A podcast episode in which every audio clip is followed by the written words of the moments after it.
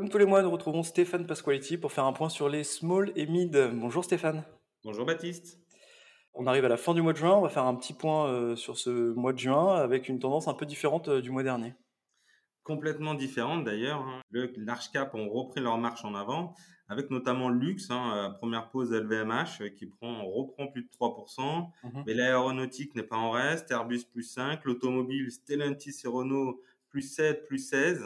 Donc, de manière générale, on sent une reprise hein, du risque dans les valeurs qui, ont bien performé sur, sur le mois.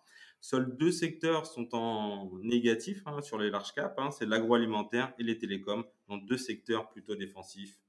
Et côté euh, small et mid cap, bah, euh, un peu la Bérésina, on monte à peine de d'un pour cent sur sur le mois et euh, le CAC small, le CAC small revient à peine proche des, des 0% year to date. C'est un peu un petit peu décevant.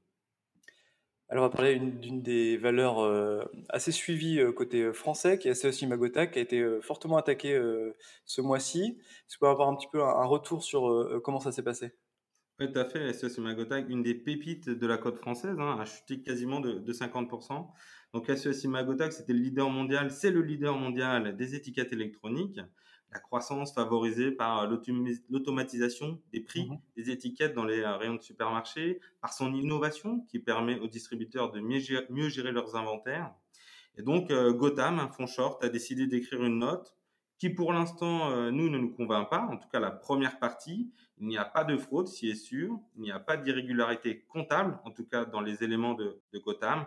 Cependant, une deuxième partie devrait sortir, et c'est vrai qu'en attendant, bah, le marché, euh, le marché doute un petit peu sur euh, la véracité des, des chiffres d'ASOS Magotag, qui pourtant ont été validés par Deloitte et KPMG de Big Four.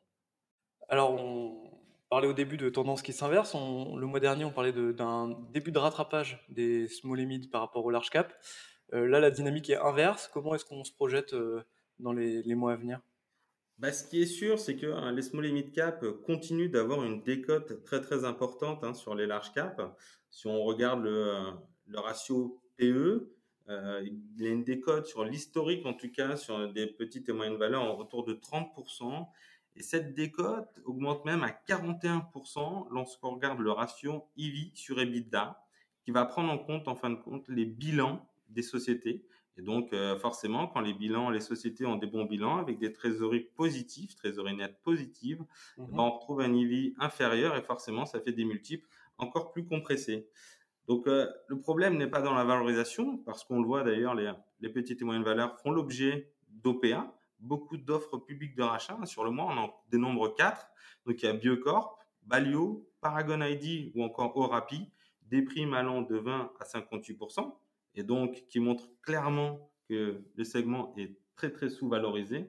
Par contre, il nous faut un catalyseur. Et le catalyseur, nous pensons, comme l'énoncent différents stratégistes de la place, qu'il pourrait intervenir lorsque les taux commenceront à baisser. Et on espère dans quelques mois, puisque le marché anticipe toujours un petit peu euh, les décisions des banquiers centraux. Donc on reste positif parce que euh, il y a les valeurs sont valorisations sont faibles, mais euh, on est un peu déçu du parcours actuellement. Eh bien, merci beaucoup Stéphane pour ce point sur les petites et moyennes valeurs. Merci Baptiste.